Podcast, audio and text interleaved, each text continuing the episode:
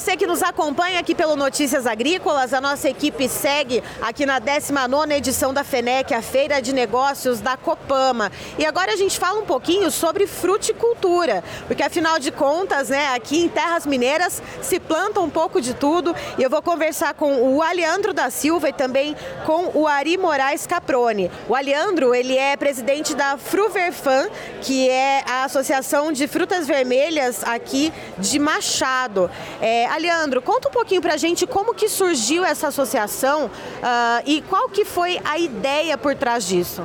Então, a ideia do projeto inicial é diversificar a cultura, né? Nenhum momento a gente pensou em fazer a competição do café com as frutas. Então, como já falei, né, a, o café é na parte mais alta e a implantação da amora, né, na parte mais baixa.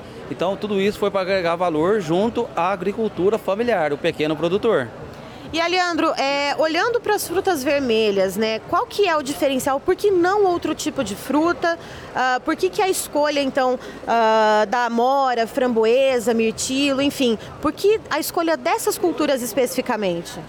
Então, a, a, escolha é que a gente, numa área pequena, né, a gente cons consegue colocar um número de plantas maiores, né, e com isso vem agregar valor no final, juntando com o café.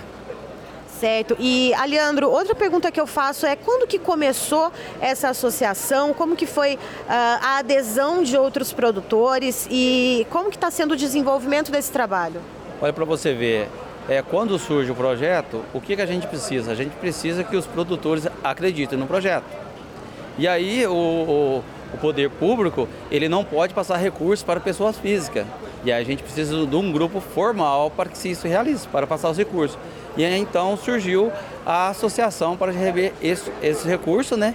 E com isso as parcerias que vieram. E, e Leandro, também tem a questão de ter sido um projeto uh, muito bem pensado, né? tanto na questão uh, do, dos recursos, né? Da, da, retomada de renda, né? dessa agregação de valor, mas também quando a gente pensa uh, no plantio em si. Né? Ah, sim, foi pensado desde o começo, porque a gente, como era um investimento, a gente teria que saber como que ia ser essa essa cultura aqui na nossa cidade, que é uma coisa nova, que a gente é produtor de café não conhecia, e até mesmo a comercialização. Aí nós fomos atrás de conhecimento, que foi o mais importante, que tivemos um trabalho, até um professor que veio de Brasília, que passou todo esse conhecimento para a gente, e nós fomos em outros produtores. Até um negócio interessante falar, é, quando fomos selecionar os produtores, os 12 produtores que começou, o que, que a gente fazia? Levava numa lavoura de amora para ver se era aquilo mesmo que ele, que, ele, que ele queria, né? Se era aquilo mesmo que ele achava que daria certo.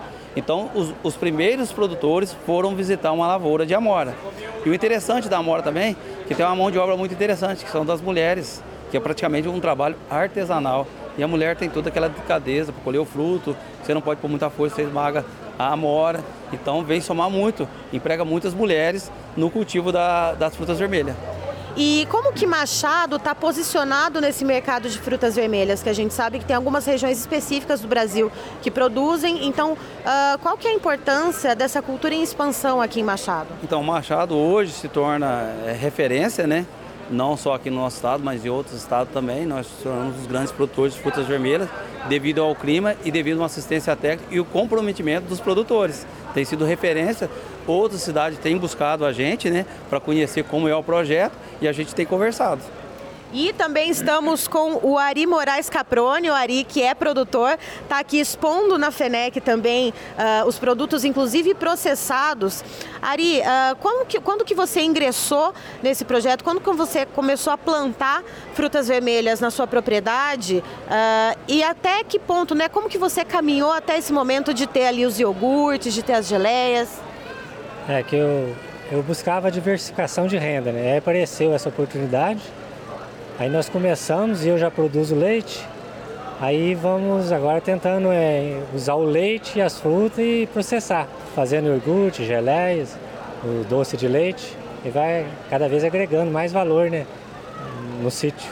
E quais são os próximos passos? Hoje você está aqui expondo né, os iogurtes, está aqui mostrando para o público da FENEC. Uh, uh, as vendas dos produtos são locais no momento e quais são os pensamentos para o futuro?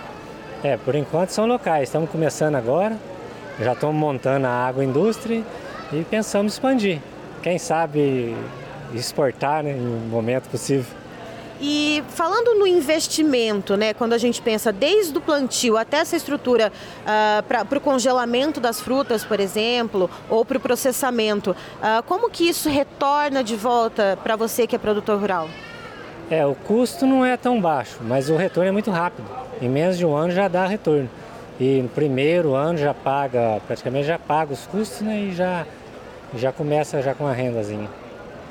Tá aí, então, estivemos com o Aleandro da Silva, que é presidente da Fruverfan, que é a associação das, dos produtores de frutas vermelhas aqui de Machado, e também com o Ari Moraes Caproni, que é produtor e também está aqui expondo, né, não só uh, falando das frutas vermelhas e trazendo isso como diversificação de produção e de renda, mas também trazendo os produtos já processados. E fique ligado que já já tem mais conteúdo para você no Notícias Agrícolas.